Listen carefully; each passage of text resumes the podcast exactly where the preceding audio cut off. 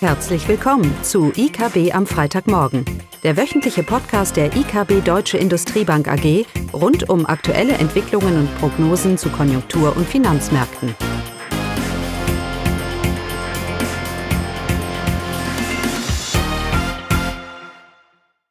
Willkommen zu IKB am Freitagmorgen mit Caroline Vogt und Klaus Bautnecht.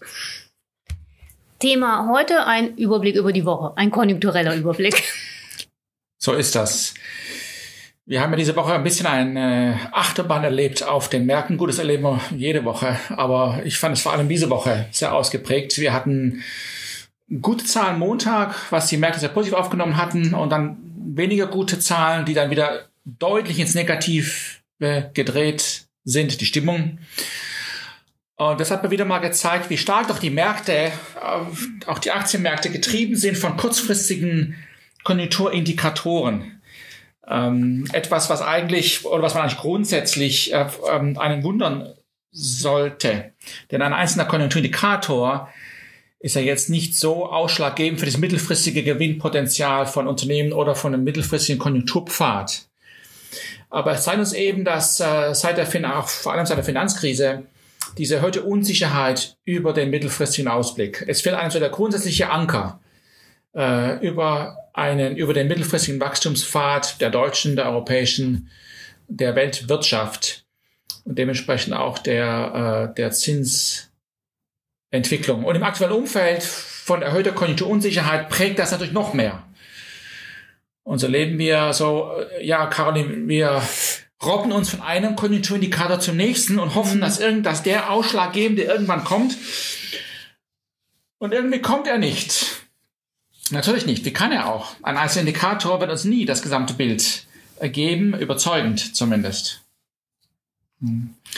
Aber doch halten wir in unserer Meinung fest, unserer Grundeinschätzung, dass die Weltkonjunktur zwar eine Verlangsamung, eine deutliche Verlangsamung dieses Jahr erlebt hat, aber nächstes Jahr äh, hier doch eine gewisse Beschleunigung leben sollte, dass wir weit davon entfernt sind von einem, von einem Einbruch. Ja, es ist ja wieder so Crash, Crash-Aufsätze äh, sind wieder große Mode in, im Moment. Ähm, da tue ich mir alles sehr, sehr schwer, das hier zu, äh, zu begründen. Unser, unsere Einschätzung bleibt, dass die Weltkonjunktur hier durchaus in einem relativ stabilen, wenn auch moderateren Wachstumspfad ist und da auch durchaus Potenzial nach, nach oben. Das haben wir Montag ein bisschen gesehen mit den Zahlen aus China. Da kam der KXIN, also der PMI, der Einkaufsmanager-Index kam da raus und der war besser als erwartet und die Märkte haben angefangen zu jubeln. Ich fand das äh, dahingehend überraschend, dass der Index nur ganz leicht über den Erwartungen war. Aber es hat schon gereicht. Man atmet durch. Die Welt geht nicht unter und China geht's auch noch morgen und alles wird gut. Na, das war so die Stimmung zumindest mal am Vormittag. Aber der Index ist schon länger über 50. Und nicht nur die Industrie, sondern auch der Dienstleistungssektor in China, die Stimmung hält sich auf. Das heißt, auch wenn man jetzt der einzelnen Zahl nicht glaubt, es gibt jetzt doch über die letzten Monate genug Anzeichen dafür. Und ich wiederhole mich hier, dass die chinesische Wirtschaft eigentlich gar nicht mal so schlecht dasteht. Und wir halten auch fest in unserer Prognose für nächstes Jahr von einem Wachstum in China von um die 6 Prozent. Das mag weiter nachlassen, aber der Wachstumsbeitrag, der bleibt stabil. Strukturell haben wir natürlich gewisse Herausforderungen, ist auch alle bekannt. Das hat man auch diese Woche wieder gesehen an den, ähm, was ist es, Neuzulassungen von Autos, Caroline, mhm. die zwar stabil sind, aber auf einem deutlich niedrigeren Niveau stabil. Also es ist nicht so, dass wir hier auf allen Parametern, die man sich so anschaut, was China angeht, positive Zahlen haben. Aber es geht eben um die Konjunktur. Und der Konjunkturausblick für China, da ist das Glas halb voll. Und wir schauen positiv dahin. Anders in den USA. In den USA ist das Glas halb leer. Da wartet man darauf, dass es irgendwie noch sich weiter äh, äh, füllt. Füllt? Hm? Nee, dass es sich langsamer leert. Okay. Ist, glaube ich. Die Sorge ist, dass es umkippt.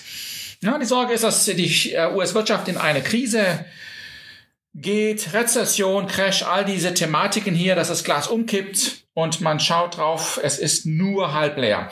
Und die Zahlen diese Woche für die USA, ja, sie haben das so ein bisschen bestätigt. Stimmungsindikatoren drüben sich weiter ein. Und die Arbeitsmarktzahlen waren auch nicht überzeugend. Das sind sie schon länger nicht. Die Frage ist natürlich jetzt überzeugend, mit äh, im Vergleich zu was?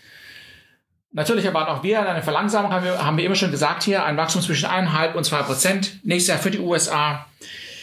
Aber auch hier tue ich mir schwer, einen Einbruch oder gar eine Rezession hervorzuregen. Es gab eine Diskussion über diese inverse Zinskurve. Jetzt ist sie wieder normal, zumindest mal das längere Ende, zwei zu zehn Jahre. Ähm, auch diese Sorge hat sich alles wieder etwas gelegt. Die realwirtschaftlichen Daten, sie zeigen uns weiterhin eine Verlangsamung auf hohem Niveau und alles andere als ein Einbruch. Ich weiß auch gar nicht, woher kommen kann. Wir haben schon öfters hier darüber gesprochen, dass der US-Konsument in guter Verfassung ist. Der, der einzige Einbruch, den ich mir vorstellen könnte, ist, dass der US-Präsident mal wieder auf irgendeine Idee kommt, wie man die US-Wirtschaft ankurbelt oder irgendetwas ändert. Und dass das dann doch deutliche negative Konsequenzen mit sich bringen könnte, die eben dann wie ein Flächenbrand sich ausweiten. Aber davon sind wir doch relativ weit entfernt. Er hat genug zu tun mit seinem Handelskonflikt. Auch er ist unter Druck zu liefern, Erfolge zu zeigen. Wir schauen mal, was mit den gedrohten, angedrohten Zollanhöhungen am 15. Dezember, ob die nochmal verschoben werden, ob wir schon eine Lösung haben. Noch sind wir da vielleicht nicht ganz so nah dran, wie das der Markt erhofft. Aber das Potenzial, das Risiko, während wir letzten Monate immer davon gesprochen haben, dass die, das Prognoserisiko nach unten gerichtet ist, so wage ich mal zu sagen, nein, es ist im Moment ausgeglichen, weil die Prognosen doch deutlich herabgenommen sind und eine gewisse Negativität da ist, die vielleicht sogar überzogen, überzogen ist. Die Fed wird nächstes Jahr die Zinsen nochmal senken, davon gehen wir aus, auch wenn die US-Wirtschaft sich nur langsam vernach, ach langsam. Verlangsamt. So ist das, genau. So erwarten wir, erwarten wir aber trotzdem noch eine bis zwei Zins, Zinssenkungen. Genau. Das ist so der übliche Roundup, ne, den ich jetzt so gemacht mm, habe. Mm. Okay, jetzt, jetzt kommst du mit einem üblichen Geschichte über Deutschland. Ja. genau. Okay. Zum Sorgenkind äh, die deutsche Industrie. Hier hatten wir Auftragseingänge und da hat man natürlich auch erhofft. Der Vormonat ist ja relativ gut gelaufen bei den Auftragseingängen mit einem deutlichen Plus von 1,5 Prozent zum Vormonat, dass sich das im Oktober weiter stabilisiert. Das ist jetzt aber leider nicht so gewesen. Es hat hier einen leichten Rückgang gegeben. Äh, dass das Vormonatswachstum nicht gehalten werden kann, das war klar, aber dieser Rückgang von minus 0,4 Prozent äh, war dann doch etwas enttäuschend. Insbesondere deswegen, wenn man die Großaufträge rausrechnet, nicht berücksichtigt, dann hat es ein deutliches Minus von über 1 Prozent gegeben und das ist natürlich schon enttäuschend. Insgesamt ähm, ja, bleibt es da noch so, die, die Auftragseingänge werden für die deutsche Industrie erstmal für die nächsten Monate keine Impulse geben. Sie sind weiterhin äh, seitwärts gerichtet. Und äh, ja, es bleibt festzuhalten, die deutsche Industrie ist noch auf einem langen Weg, bis die Erholung wirklich tatsächlich einsetzt. Gut, das ist deine Prognose, dass sie mhm. seitwärts gehen. Aber die Auftragseingänge für September wurden sogar nach oben revidiert. Also auch hier ist das Glas halb voll und halb leer. Was ist unsere Einschätzung? Wir erwarten in der Tat, dass auch die Industrieproduktion die nächsten Monate ein weniger überzeugendes Bild uns geben wird. Ähm, aber ich halte fest daran, dass auf Grundlage der Konjunkturdynamiken, wie wir sie sehen, äh, hier durchaus Potenzial, positives Wachstumspotenzial da ist. Und die Frage eben, zu welchem Maße diese Strukturprobleme, die wir haben, auch was äh, den Export nach Großbritannien angeht, Handelskonflikt, all diese Thematiken, zu welchem Maße natürlich diese Punkte hier diese Konjunkturerholungsdynamik abdämpfen. Aber ich, äh, wir erwarten, dass die deutsche Industrie nicht nur so Seitwärtsbewegung, was so Konsensprognose im Moment ist, so eine Prognose, ja, man ist mal vorsichtig und man erwartet nichts. Wir gehen schon davon aus, dass das leicht ins Positive dreht. Aber es ist schwer im Moment zu sehen, dass die deutsche Industrie ein Wachstum hinlegen wird nächstes Jahr, dass ihr die strukturellen Probleme zum Teil zudeckt. Das gilt vor allem für die Automobilindustrie, die ja richtig ihre, ihre äh, Probleme hat, auch weltweite Absatzmärkte und so weiter. Aber es gilt auch äh, für andere Industriezweige. Denn wenn wir uns jetzt zum Beispiel mal die, äh, Caroline, die Umwelt, die äh, CO2-Emissionsgrenzen anschauen, mhm. die Ziele, die hier gesteckt worden sind. Man macht so Ziele für die Industrie. Natürlich möchten wir alle den CO2-Ausstoß reduzieren. Die Frage ist aber, was heißt das denn? Wenn wir von der Industrie erwarten, dass sie die nächsten zehn Jahre die Ausstöße mit wie viel, Caroline? Mit 20 Prozent war das doch? Um fast 30 Prozent Um fast 30 Prozent reduziert. Wo soll das denn bitte schön herkommen? Das kann nur über Innovation, über Investitionen, über Verlagerungen kommen. Und das alles in einem Umfeld, wo die Konjunktur jetzt nicht alle Boote hochhebt, wie die Flut. Die Flut kommt, hebt uns alle hoch und das schaffen wir. Ja, das wird nicht der Fall sein. Und aus der Perspektive ist natürlich hier schon eine gewisse Sorge angebracht. Die Konjunktur, die nur moderates Wachstum uns geben könnte, zusammen mit regulatorischen Herausforderungen bleibt der Standort Deutschland doch ja belastet, was den Ausblick angeht. Das sehen wir auch am Arbeitnehmeranteil, am Volkseinkommen. Ja, wir haben es geschafft.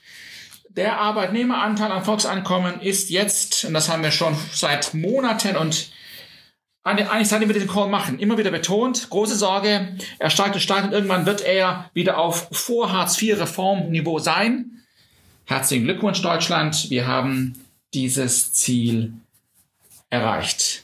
Infolge der Hartz-IV-Reformen und natürlich auch der Rezession zur Jahrtausendwende ist der Arbeitnehmeranteil am Volkseinkommen von 72 Prozent auf 64 Prozent gesunken. Jetzt ist er wieder über die 72 Prozent angestiegen. Warum betone ich das? Nun, ich habe einen Kuchen, der wächst nicht viel. Wir haben gerade über die Konjunktur gesprochen. Ich habe eine Inflation, die steigt auch nicht viel. Also nominal ist hier, wächst der Kuchen nicht, nicht, nicht sehr viel. Und ich habe einen steigenden Anteil an diesem Kuchen, der an die Arbeitnehmer geht. Wo bitteschön ist dann hier meine positive Perspektive für das Gewinnpotenzial deutscher Unternehmer? Ja, das ist die Frage. Ja, das ist Und das sind ja die Gewinne, Entschuldigung, Caroline, ja. das sind die Gewinne, die die Grundlage für die Investitionen dann auch gibt, geben, gibt und dementsprechend diesen, diesen Umweltzielen auch gerecht zu werden. Ja, und es ist wirklich erstaunlich, dass äh, Deutschland wieder dieses äh, Vorreformniveau erreicht hat, ähm, wo ja auch Deutschland in Europa als sozusagen das, äh, das kranke Land galt. Genau, also der Standort Deutschland als Investitionsstandort, als wettbewerbsfähiger Standort, als ein Standort, wo man Gewinne erwirtschaftet, ist im Moment sehr belastet. Konjunkturell, regulatorisch und eben auch durch den Arbeitsmarkt. Natürlich, wenn, der, wenn die Arbeitslosenquote steigt und die Unternehmen wirklich gezwungen werden, Stellen abzubauen, können sich das wieder auch etwas, etwas relativieren. Das wäre die logische Konsequenz natürlich dann, dann daraus. Wollen wir hoffen, dass die Konjunktur doch so viel Eigendynamik hat, dass das äh, nicht, so, nicht so sehr ausgeprägt sein wird. Gut, nächste Woche, Caroline. Hatten wir schon gesagt. Hatten wir? Mhm, die Wahl in Großbritannien, das EZB-Treffen und FED-Treffen. Das alles Donnerstag und Freitag. Okay, ja. FED ist Mittwochabend, mhm. also das Ergebnis. Ähm, und, der, und der EU-Rat trifft sich auch und ist alles Donnerstag, Freitag. Also nächste Woche ist ziemlich viel los, was die politische Agenda angeht. Okay, damit. Und wir sind wieder da nächsten Freitag. ja. Also, schönes Wochenende. Tschüss. Tschüss. Das war das wöchentliche IKB am Freitagmorgen. Sie wollen immer über neue Ausgaben informiert bleiben? Dann direkt den Podcast abonnieren. Oder besuchen Sie uns unter www.ikb-blog.de slash podcast.